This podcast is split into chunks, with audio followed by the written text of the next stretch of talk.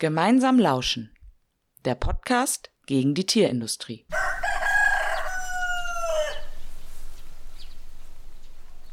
Was fällt dir zum Thema Moore ein? Wenn ich an Moore denke, dann denke ich an ein sehr artenreiches Gebiet, ähm, von dem ich mir wünschen würde, dass das geschützt wird. Und was denkst du, hat das Thema Moore mit dem Thema Tierhaltung oder für unser Bündnis gemeinsam gegen die Tierindustrie zu tun? Ähm, ich glaube, dass in Mooren sehr viel CO2 gespeichert wird. Also wenn ähm, in Zusammenhang mit der Tierindustrie dort Flächen ähm, trockengelegt werden, dann kommt dieses CO2 natürlich in die Luft und ähm, das ist fürs Klima problematisch. Ja, ähm, was fällt mir zum Thema Moore ein? Bei Mooren denke ich an weite, unberührte Landschaft, ähm, Landschaft, die vielleicht nebelverhangen ist, wenig Bäume hat, vielleicht ein paar kleine Birken, wo Kraniche in der Ferne rufen, wo man viele Vögel sieht, vielleicht Libellen, Schmetterlinge, viel Wasser. Ja, das ist mein ähm, meine Assoziation zu Mooren und mein sehr idyllisches Bild von Mooren. Moore. Moore sind wie die Liebe, ein bisschen Melancholie und trotzdem ein wohliges Gefühl. Schön und trotzdem gefährlich, unberechenbar und tiefgründig, dunkel und dumpf und dennoch voller Leben, eine eigene Welt quasi, die ihren eigenen Schutzmechanismus hat mit dem er alles verschlingt, was ihm zu nahe kommt. Entweder verschwindet man mit ihm wie in der Liebe oder lässt die Finger davon und schaut nur zu.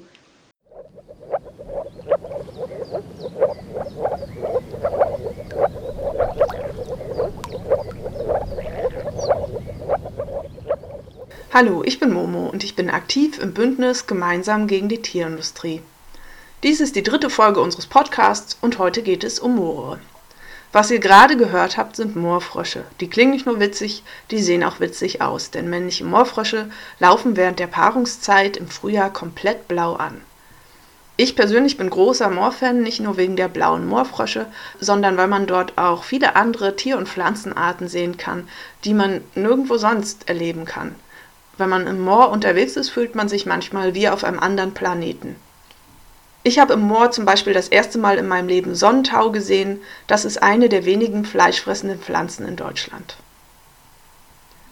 Vor ein paar Jahren habe ich auch mal bei einem Moor-Wiedervernässungsprojekt mitgearbeitet. In Moorböden ist so viel Wasser gespeichert, dass dort nur wenige Pflanzen wachsen können. Um Moore landwirtschaftlich nutzbar zu machen, muss man sie deswegen über Gräben entwässern. Heute will man diese Entwässerung oft rückgängig machen und das Moor wieder vernässen und deswegen müssen diese Gräben zugebaut werden. Das ist gar nicht so einfach, denn man kann meistens nicht mit schweren Maschinen wie einem Bagger ins Ökosystem Moor fahren, der würde dort jede Menge Pflanzen und den Boden zerstören. Das heißt, man muss tatsächlich zu Fuß ins Moor und dort mit Schaufel, Spaten und Vorschlaghammer die Gräben per Hand wieder zubauen. Wir haben damals Wände aus Brettern gebaut und es reicht dann nicht eine zu bauen, sondern muss wirklich mehrere in so einen Graben reinhauen. Aber warum sollte man sich eigentlich die Mühe machen und so ein Moor wieder vernässen? Und was hat das alles mit dem Klimawandel zu tun und welche Rolle spielt hier überhaupt die Landwirtschaft? Um diese Fragen zu beantworten, lohnt sich ein Blick in den IPCC-Bericht. IPCC steht für Intergovernmental Panel on Climate Change oder auch zu Deutsch Weltklimarat. Der bringt alle paar Jahre einen Bericht mit den wichtigsten wissenschaftlichen Erkenntnissen zum Klimawandel raus. Im letzten IPCC-Bericht wurde zum Beispiel aufgezeigt, aus welchen Bereichen der menschlichen Gesellschaft eigentlich die meisten Treibhausgasemissionen kommen. Der wichtigste Sektor ist der Energiesektor. Der macht 25 Prozent, also ein Viertel aller Treibhausgasemissionen aus. Aber der Sektor Landwirtschaft und Forstwirtschaft kommt schon direkt dahinter mit 24 Prozent. Die Treibhausgasemissionen für Landwirtschaft und Forstwirtschaft sind relativ kompliziert zu berechnen, da dieser Sektor sowohl Treibhausgase ausstößt, aber auch als Senke funktioniert. Das heißt, er kann der Atmosphäre wieder CO2 entziehen, zum Beispiel wenn irgendwo aufgeforstet wird. Im IPCC-Bericht steht auch, welches die wichtigsten Treibhausgasquellen in der Landwirtschaft sind. An erster Stelle kommt hier die Landnutzungsänderung, insbesondere die Waldrodung, gefolgt von den Methanemissionen aus der Tierhaltung, also aus der Verdauung der Tiere. An dritter Stelle kommt das Stickstoffmanagement, zum Beispiel durch tierischen und künstlichen Dünger. Und an vierter Stelle kommt das Trockenlegen und das Abbrennen von Mooren. Ein schlechter Umgang mit unseren Mooren kann also auch schlecht fürs Klima sein. Aber warum ist das eigentlich so? Global sind etwa fünfmal mehr Kohlenstoffvorräte im Boden gespeichert als in der Vegetation. Und wird dann zum Beispiel Waldboden oder Grünland oder ebenso ein Moorboden für landwirtschaftliche Zwecke bearbeitet, so wird ein Teil des gespeicherten CO2 in die Atmosphäre entlassen. Wenn man jetzt noch mehr über den Zusammenhang von Mooren und Klimawandel wissen will, dann muss man nicht den über tausendseitigen IPCC-Bericht wälzen. Ein Einstieg kann auch diese Podcast-Folge sein, denn es gibt Leute, die sich wirklich sehr gut mit der Rolle von Mooren im Klimawandel auskennen und unsere Freundin aus dem Bündnis Franzi hat die für euch interviewt.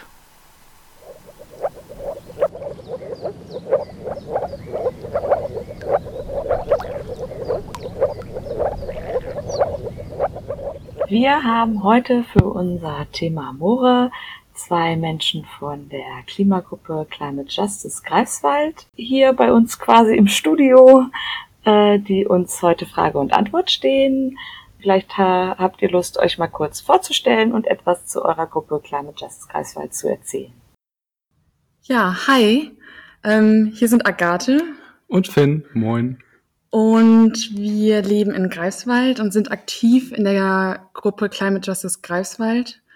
Und ja, innerhalb der Gruppe bearbeiten wir hier lokale Themen, die zum Thema Klimagerechtigkeit passen. Ähm, vor allem konzentrieren wir uns auf Landwirtschaft und Moore, weswegen wir auch heute hier sind. Aber ein ganz zentrales Thema von unserer Arbeit ist auch Nord Stream 2, also Erdgas denn die Nord Stream 2 Pipeline endet hier in Greifswald und da kümmern wir uns auch drum. Und deutschlandweit sind wir auch unterwegs und unterstützen da verschiedene Themen der Klimagerechtigkeitsbewegung. Okay, danke schön. Ähm, wie kamt ihr denn darauf, euch jetzt äh, als Gruppe mit dem Thema Moore zu beschäftigen? Also in und um Greifswald sind super viele Moore und die sind wirklich viele in einem schlechten Zustand. Und dadurch, dass sie in einem schlechten Zustand sind, stoßen sie viel CO2 aus. Und wenn wir mal direkt mit einer Zahl starten wollen, das ist nämlich in Mecklenburg-Vorpommern sind die Moore für 37 Prozent, also ein Drittel der Emissionen in der Landwirtschaft verantwortlich. Und bis jetzt weiß das eigentlich nicht so wirklich jemand. Und was für das Rheinland Kohle ist, ist quasi für Mecklenburg-Vorpommern in diesem Fall dann diese degradierten, trockenen Moore. Wir haben uns so für 2020 ein bisschen auf die Agenda gesetzt, das Thema hier in Greifswald ein bisschen bekannter zu machen, aber besonders in der deutschlandweiten Aktivisti-Szene ein bisschen bekannter zu machen. Denn das Problem betrifft nicht nur hier Mecklenburg-Vorpommern, sondern im Prinzip ganz Norddeutschland. Ähm, denn in vielen anderen Teilen Deutschlands finden wir sehr viele zerstörte Moore. Und unser Ziel ist ein bisschen, dass wir, klar, zum einen bekannt machen möchten, dass es überhaupt noch Moore in Deutschland gibt. Das ist ja ein Ökosystem, wo viele einfach Wildnis vor Augen haben. Aber auch in Deutschland gibt es sehr viele Moorflächen. Die sind allerdings fast alle zerstört und dadurch stoßen sie super, super viel Kohlenstoff aus. Ähm, da gehen wir gleich noch mal ein bisschen genauer drauf ein, wie das kommt und warum das so ist.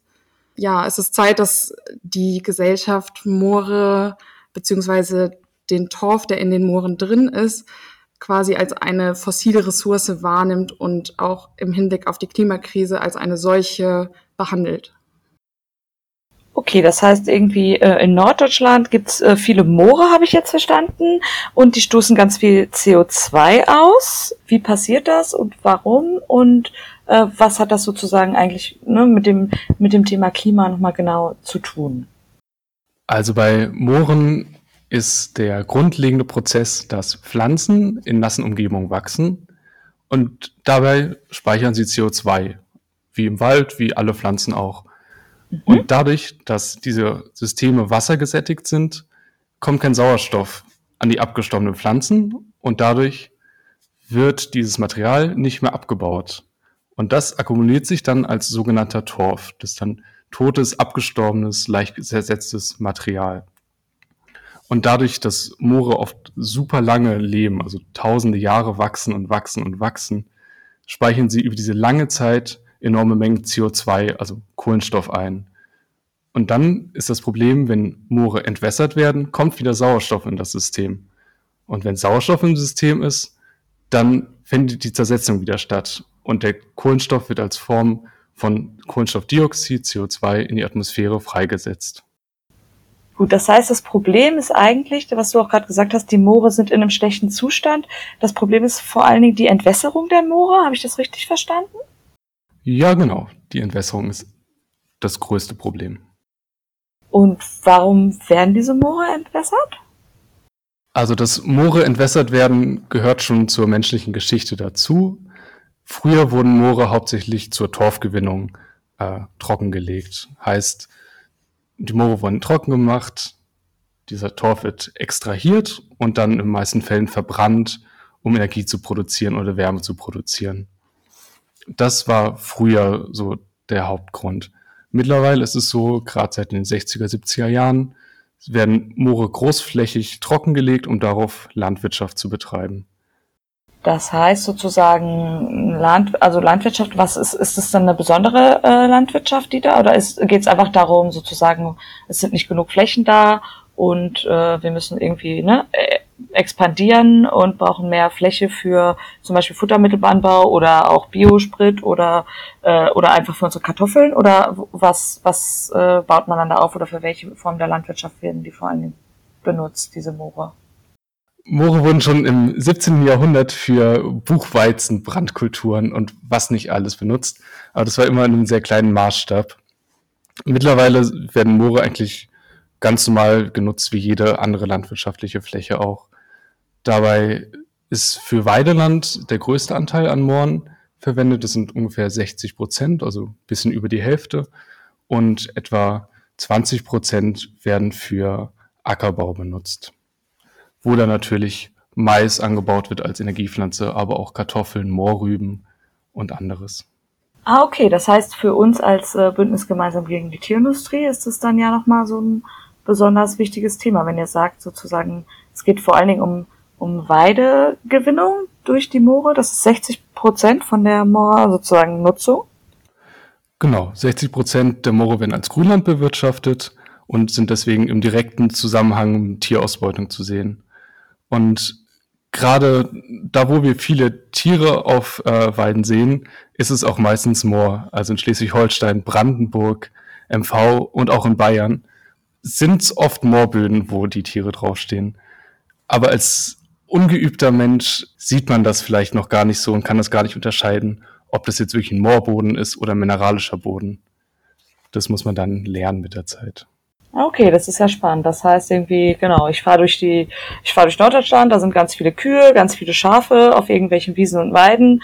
Und eigentlich war da vorher mal wichtiges CO2-speicherndes Moor, was entwässert wurde, um eben diese Flächen frei zu machen für die Tierhaltung? Ja, im Prinzip kann man das genauso sagen. Das Thema Moor verbindet einfach sehr viele Kämpfe in der Klimagerechtigkeitsbewegung. Mhm. Und ähm, im Prinzip haben ganz viele Kämpfe, die wir ja gerade führen, zum Ziel, eine Form von Gerechtigkeit zu erreichen. Und diese Kämpfe stehen nie für sich alleine, weil irgendwie haben sie miteinander zu tun innerhalb dieses ganzen ausbeuterischen Systems ganz viele kapitalistische Interessen sorgen für Ausbeutung von Lebewesen und aber natürlich auch von natürlichen Ressourcen. Und das ist alles miteinander verwoben. Und ähm, deswegen sind wir ja auch heute ein bisschen hier, weil wir diese Kämpfe zusammen führen wollen. Und es ist im Endeffekt so, dass selbst wenn alle Moore wieder vernässt wären, würde der Markt oder würde die Landwirtschaft irgendwie sich das Futter dann woanders herholen, vielleicht noch mehr Regenwald abholzen oder so. Und ähm, deswegen muss diese Transformation, die in der Landwirtschaft passieren muss, quasi gemeinsam passieren und auf ganz vielen verschiedenen Ebenen passieren. Ja, spannender Punkt. Das ist ja auch, wie du sagst, für unser Bündnis ganz wichtig. Wir sehen die Tierindustrie auch als so ein äh, Querschnittsthema, wo viele Kämpfe zusammenkommen. Und so verstehe ich, das ist es bei dem Moorthema dann auch, dass es irgendwie viele verschiedene Aspekte dort zusammenkommen und beachtet werden. Du hast jetzt gerade von Wiedervernässung äh, gesprochen. Könnte man das wieder rückgängig machen und dann hat man da wieder Moor, also Kühe runter, Wasser drauf, Moor oder wie kann ich mir das vorstellen? Als erstes muss man verstehen, dass äh, Trockenlegung und Entwässerung kein einmaliges Ereignis ist. Denn jedes Jahr werden diese Entwässerungsgräben neu ausgehoben oder vertieft, weil der Torf zusammensackt und kaputt geht. Und dabei wird dann die Entwässerung fortschreitend aktiv immer weiter vorangetrieben, bis alles kaputt ist. Also prinzipiell ja, man kann Moore wieder vernässen und in einen guten Zustand überführen. Und nein, es ist umso schwieriger, das hinzubekommen, umso länger das Moor entwässert wurde und so schlechter der Zustand ist. Und das liegt zum einen daran, dass die Wasserhaltekapazität einfach niedriger wird. Und das kann man sich ganz gut vorstellen, dadurch, wenn man eine Zimmerpflanze in, stehen lässt und einfach vergisst zu gießen. Irgendwann denkt man so, oh, verdammt, ich wollte die ja mal wieder gießen. Und dann schüttet man Wasser drauf. Und das Wasser fließt einfach ab und trinkt gar nicht mehr ein. Und Genau, das ist das Problem, weil Topfpflanzen mhm. auch oft in Torf angebaut werden. Dieser Torf wird irgendwann so kaputt sein, dass er gar kein Wasser mehr aufnehmen kann. Und auf der anderen Seite, im Torf an sich, wenn er intakt ist, ist super viel Wasser gespeichert und sozusagen hält es das Wasser in der Landschaft drin. Das Problem dann, wenn es erstmal verloren gegangen ist, das Wasser, dann fehlt das Wasser, um die Fläche wieder zu vernässen. Und das kann auch ein ganz, ganz großes Problem sein.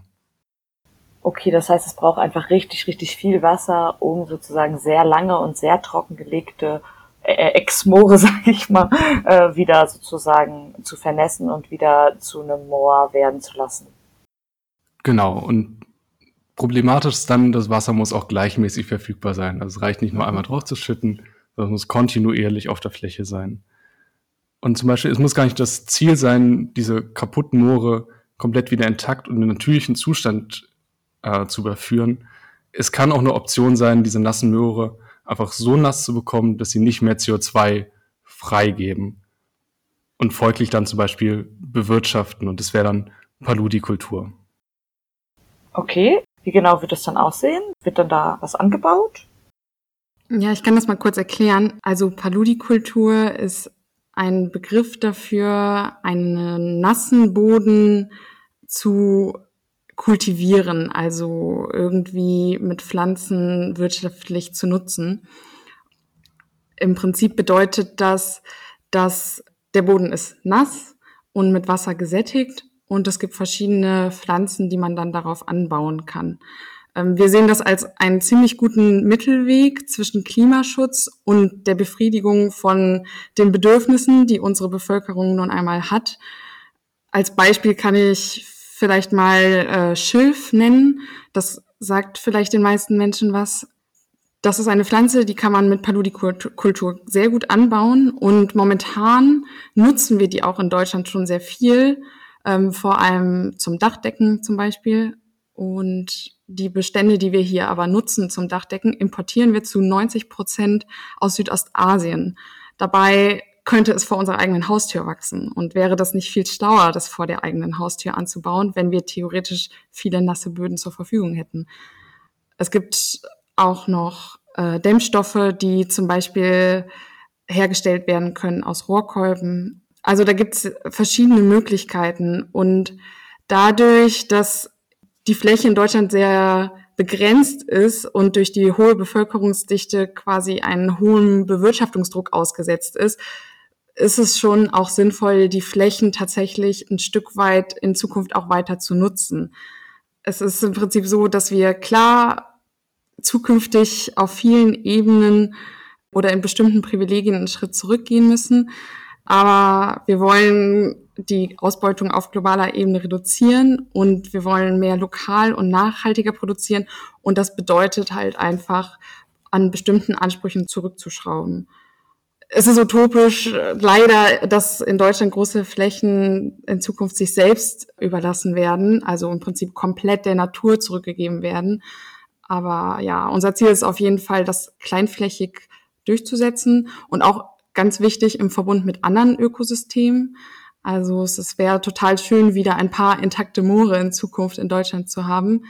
Aber ja, wir brauchen eher einen integrativen Mittelweg quasi von Landwirtschaft und Naturschutz, damit das wirklich zukunftsfähig ist. Also das heißt, wenn ich das richtig verstanden habe, für euch ist sozusagen diese Paludikultur ein Weg, so also ein Weg, wie man sozusagen ähm, Moore wieder wieder besser bewahren könnte oder ähm, und gibt es da für euch noch mehr Ideen? Also habt ihr noch mehr Ideen oder Lösungen dafür, wo ihr sagen würde, das muss eigentlich äh, geschehen, um um unsere Moore hier in Deutschlandland besser zu schützen oder besser zu bewahren oder wieder herzustellen? Habt ihr da noch andere Ansätze? Also wir brauchen in unserer Gesellschaft allgemein erstmal wieder ein Bewusstsein für Moore, weil wenn sie intakt sind und wenn sie nass sind, übernehmen sie auch andere wichtige Funktionen. Und zum Beispiel sind sie erstmal in allererster Linie wunderschöne, wahnsinnige, wilde Ökosysteme, die man einfach mal erlebt haben sollte so viel mhm. Natur bekommt man sonst in Deutschland kaum noch zu sehen. Und außerdem halten sie das Wasser in der Landschaft. Und was jetzt gerade in den letzten drei Jahren deutlich wird, wenn alles trocken ist, dann fehlt der Landschaft einfach das Wasser. Und Moore können in diesem Zustand, wenn sie feucht sind, dieses Wasser speichern und bei Trockenperioden abgeben. Und dadurch können sie dann das regionale Klima regulieren und Hitzewellen abschwächen und durch die Verdunstung besonders krasse Wetterextreme einfach ein bisschen abpuffern. Und lange waren Moore für Menschen irgendwie von hoher kultureller Bedeutung. Man hat sie respektiert, als wertvoll empfunden. Und im Frühjahr war in Deutschland fast alles mit Wald bedeckt. Muss man sich mal vorstellen. Wenn man dann durch die Wälder gestriffen ist und auf einmal war eine große offene Fläche. Und diese großen offenen Flächen, über die viel in der Kunst gesprochen wurde, das waren meistens Moore. Und das spiegelt sich dann halt auch in dieser Kunst der vergangenen Jahrhunderte, vor allem in Gedichten auch wieder. Diese Verbundenheit ist aber inzwischen einfach auch verloren gegangen und wir hoffen, dass irgendwie durch unsere Beteiligung an der Debatte eine neue Sensibilität für das Thema geweckt wird und eventuell wieder auch ein Naturverbundenheitsgefühl in einer positiven Form natürlich geschaffen wird. Und dadurch dann Kämpfe vergleichbarer werden, wie im Hambi, wie im Dani, wo ganz viele Leute dazugekommen sind, weil es eben ein Wald ist, zu dem viele einen Bezug haben. Dieser Bezug fehlt bei den Mooren noch, aber vielleicht ändert sich das ja noch. Ich würde da gerne noch was ergänzen, wenn ich darf. Gerne. Ähm, du hattest oder wir hatten ja gerade schon über die Paludi-Kultur gesprochen. Und der eine Punkt ist halt wirklich intakte, biodiversitätsreiche Ökosysteme wiederherzustellen. Aber ein anderer Punkt ist im Prinzip diese nassen Böden einfach zu haben, des Klimaschutzes wegen. Und da liegt ganz, ganz viel an der gemeinsamen europäischen Agrarpolitik. Denn bisher wird Moorschutz beziehungsweise die Bewirtschaftung nasser Böden dort überhaupt gar nicht berücksichtigt. Und das muss sich in Zukunft einfach grundlegend ändern, um da irgendwas erreichen zu können. Also ihr kennt das sicherlich auch. Diese Subventionen, die durch die gemeinsame europäische Agrarpolitik vergeben werden, lenken einfach die Ausrichtung der Landwirtschaft so massiv, und das ist total wichtig, dass da für die nächsten sieben Jahre die Moorböden beziehungsweise Landwirtschaft auf nassen Böden einfach viel mehr berücksichtigt wird. Also da muss auf sehr hoher politischer Ebene einfach was gemacht werden. Ansonsten rentiert sich das nicht für die Landwirte und dann wird sich das auch nicht ändern. Ja, spannend. Ich habe noch mal eine Frage zu dem, was Finn gerade gesagt hat. Du hast gesprochen von diesen Moorlandschaften als auch ganz wunderschöne, tolle Ökosysteme, die man einfach mal gesehen haben muss.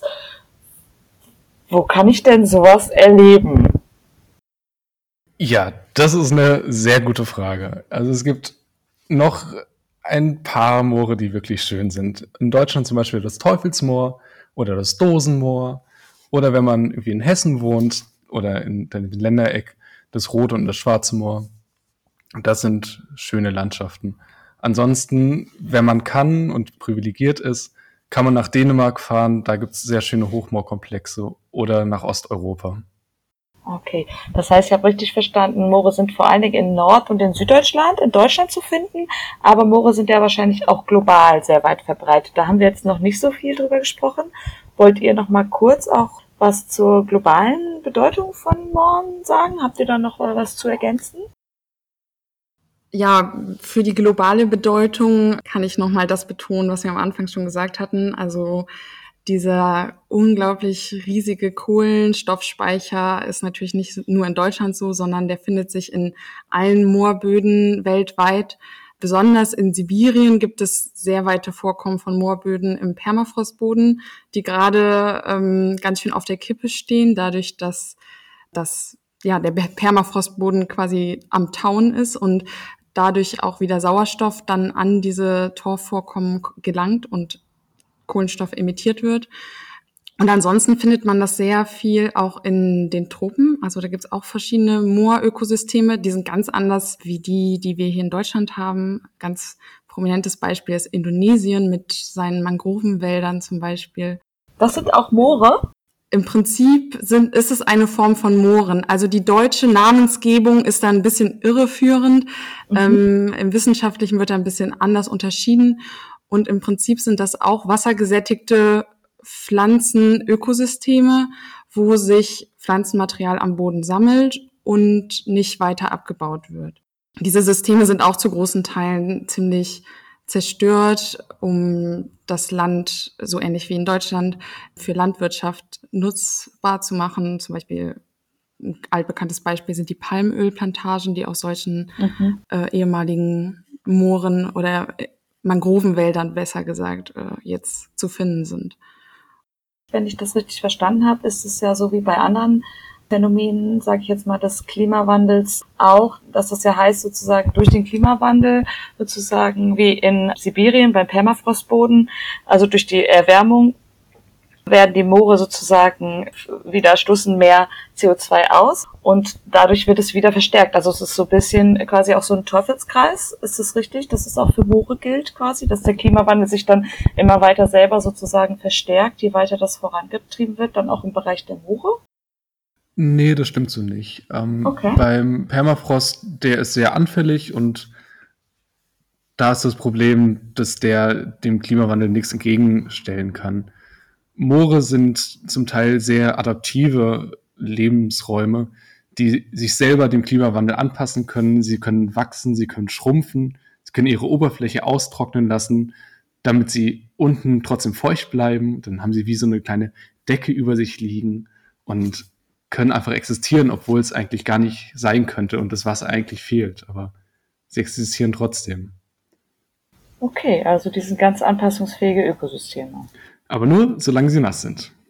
Ah. Ihr konkret äh, in Greifswald habt ja schon gesagt, dass ihr euch mit dem Thema beschäftigt. Wollt ihr noch mal kurz erzählen, was ihr da genau macht, in nächster Zeit plant, was so eure Ziele und Aktionen vielleicht auch sind? Ihr seid ja auch eine aktivistische Gruppe und äh, wenn ihr wollt, sogar auch, wie man euch da unterstützen kann oder vielleicht sogar bei euch mitmachen kann. Also aktuell sind wir hier in Greifswald viel unterwegs mit dem Moorbündnis. Das hat sich dieses Jahr erst gegründet und ähm, das versucht hier erstmal auf lokaler Ebene quasi lokalpolitisch voranzubringen, dass die Moore hier rund um Greifswald wieder vernässt werden. Und generell, dass die Landnutzung ein bisschen nachhaltiger gestaltet wird. Denn wenn man ein Moor wieder vernässt, hat das natürlich hydrologische Auswirkungen, also Auswirkungen im Grundwasserspiegel, auf die Umgebung drumherum. Und da braucht es gemeinsame Lösungen mit der Stadt, mit den AnwohnerInnen, mit den Landwirtinnen. Da engagieren wir uns gerade ziemlich viel. Und wie gesagt, ähm, wir versuchen möglichst viel Bildungsarbeit dazu zu machen, um die Menschen darauf aufmerksam zu machen, um Wissen zu generieren und auch Akzeptanz für das Thema Wiedervernässung, weil es erstmal eine sehr tiefgreifende Veränderung in der Landschaft dann natürlich auch ist, folglich. Und erste Ergebnisse, die wir zum Beispiel jetzt mit dem Moorbündnis hatten, dass in den Masterplan der Stadt für einen Stadtteil festgeschrieben wurde, dass die Moore, die dort sind, wieder vernässt werden müssen und dass die Bebauung, die da kommt, dem auch nicht im Wege stehen darf. Gleichzeitig gibt es einen neuen Moormanager in der Stadt und wir sind natürlich dabei, das kritisch zu beobachten und zu gucken, ob die Verwaltung und die Politik natürlich auch das hält, was sie hier großspurig verspricht. Aber ja, es steht in Greifswald alles auf ganz okayen Wegen, könnte ich sagen. Ja. Ja, cool. Habt ihr noch was äh, von euch aus äh, zu ergänzen, was jetzt zu dem Thema Moore noch keinen Raum oder Platz hatte, was ihr unbedingt noch unseren Zuhörerinnen mitgeben wollt? Mir wäre wichtig noch zu ergänzen, dass wir uns als Teil der globalen Klimagerechtigkeitsbewegung sehen. Und das bedeutet, dass wir als privilegierte Personen in einer Industrienation die Verpflichtung haben, so schnell wie es geht, diese Industrienation dazu zu bringen, nicht erst 2050 klimaneutral zu sein, sondern einfach so bald wie möglich. Und da spielt die Landwirtschaft natürlich ein sehr, sehr großer Teil drin. Das bedeutet, dass die jetzige Form von Landwirtschaft sich grundlegend verändern muss und grundlegend neu gedacht werden muss auf vielen verschiedenen Ebenen. Wir sind dabei, uns zu überlegen, was wir in Zukunft anbauen wollen. Aber ganz wichtig ist, wie wir das in Zukunft anbauen wollen. Und eine nachhaltige Moorbodennutzung kann nur erreicht werden, wenn wir einfach uns als Teil dieser Klimagerechtigkeitsbewegung sehen und alle Konsequenzen und alle Teile dieses Puzzles zusammensetzen können und auch nachvollziehen können. Ja, mir ist auf jeden Fall noch wichtig zu sagen, dass die Form der Landwirtschaft, wie wir es jetzt haben, auf entwässerten Böden nicht zukunftsfähig ist. Diese Böden sacken ab und gehen einfach kaputt mit der Zeit, bis sie dann irgendwann nicht mehr landwirtschaftlich nutzbar sind. Und mit dem Hintergrund und mit dem Hintergrund, dass wir diese Pariser Klimaziele irgendwie auch mal irgendwann erreichen müssen, müssen wir uns überlegen, wie schaffen wir es, eine klimaneutrale Landwirtschaft hinzubekommen. Das geht nur, wenn alle Moore, die es gibt, nass sind, weil sonst stoßen die weiter CO2 aus. Und das ist dann keine klimagerechte Landwirtschaft mehr. Also ist unsere Forderung, die Kämpfe zu verbinden und alle Moore bis zum nächstmöglichen Zeitpunkt eigentlich wieder nass zu bekommen. Okay, super, vielen Dank. Für uns im Bündnis ist das Thema Landwirtschaft ja auch ein ganz wichtiges. Deswegen sind wir da auf jeden Fall äh, in der Hinsicht, was ihr dazu gesagt habt, sage ich mal, auf eurer Linie und kämpfen mit euch gemeinsam ja für eine andere global gerechte, klimagerechte und ökologische Landwirtschaft. Und ich würde sagen, dass äh, ich euch erstmal an der Stelle ganz viel äh, Erfolg bei euren weiteren Plänen und Kämpfen wünsche und wollte mich ganz doll bedanken, dass ihr euch die Zeit genommen habt, mich und uns äh, über das Thema so umfassend zu informieren. Ja, ich denke, wir werden uns bei dem ein oder anderen Kampf an der einen oder anderen Stelle wiedersehen und wieder treffen und darauf freue ich mich schon. Ja, das hoffen wir auch und wir freuen uns auch. Danke. Danke, danke. Schön da gewesen zu sein. Und wenn ihr könnt, sucht euch ein Moor raus in der Umgebung. Guckt euch einfach mal an und vielleicht werdet ihr auch so begeistert wie wir. Ja, so einen Besuch im Moor kann ich persönlich auch nur empfehlen. Das Interview hat mir mal wieder gezeigt, wie wichtig es ist, sich mit Landnutzung auseinanderzusetzen, wenn man etwas gegen den Klimawandel tun will. Wir wissen ja, dass über ein Drittel der eisfreien Landfläche auf diesem Planeten für Weideland genutzt werden das heißt, für mich ist es offensichtlich, dass die Tierindustrie auch zur Landnutzungsänderung und zur Moortrockenlegung beiträgt. Wir haben ja eben gehört, dass über die Hälfte der Moorflächen als Weideland genutzt werden. Und gerade Weidehaltung soll uns ja als klimafreundlich verkauft werden, aber genau hier sieht man eben, dass das oft nicht der Fall ist. Denn wenn es dort diese Weidehaltung nicht gäbe, dann hätten wir a. nicht das Methan aus der Verdauung der Tiere in der Atmosphäre und b könnten wir das Moor wieder vernässen und dieses könnte der Atmosphäre dann weiteres CO2 entziehen. Moorenbesserung wird übrigens nicht nur für Weidetierhaltung betrieben. Teilweise werden Moore auch entwässert, um dort Futtermittel anzubauen. Unter anderem deswegen haben wir uns vorgenommen, das Thema Futtermittel in einer zukünftigen Podcast-Folge auf die Agenda zu holen. Wenn ihr noch mehr zum Thema Moore und Klimawandel wissen wollt, lohnt es sich, der Gruppe Climate Justice Greifswald auf Twitter zu folgen oder unter moorwissen.de euch noch mehr Hintergrundwissen anzulesen. Ihr könnt auch gerne mal auf unserer Webseite vorbeischauen, gemeinsam-gegen-tierindustrie.org. Dort betreiben wir zum Beispiel einen Watchblog, wo wir über die aktuellen Infos und News aus der Tierindustrie berichten. Wir haben auch Social-Media-Kanäle, auf denen ihr uns folgen könnt, zum Beispiel Facebook, Twitter und Mastodon. Am meisten freuen wir uns natürlich, wenn ihr euch persönlich im Bündnis engagieren wollt. Unser nächstes Bündnistreffen ist vom 23. bis zum 25. Oktober 2020 und neue Gesichter sind immer willkommen. Bei Interesse meldet euch gerne per E-Mail. Dann vielen Dank für eure Aufmerksamkeit und bis zum nächsten Mal.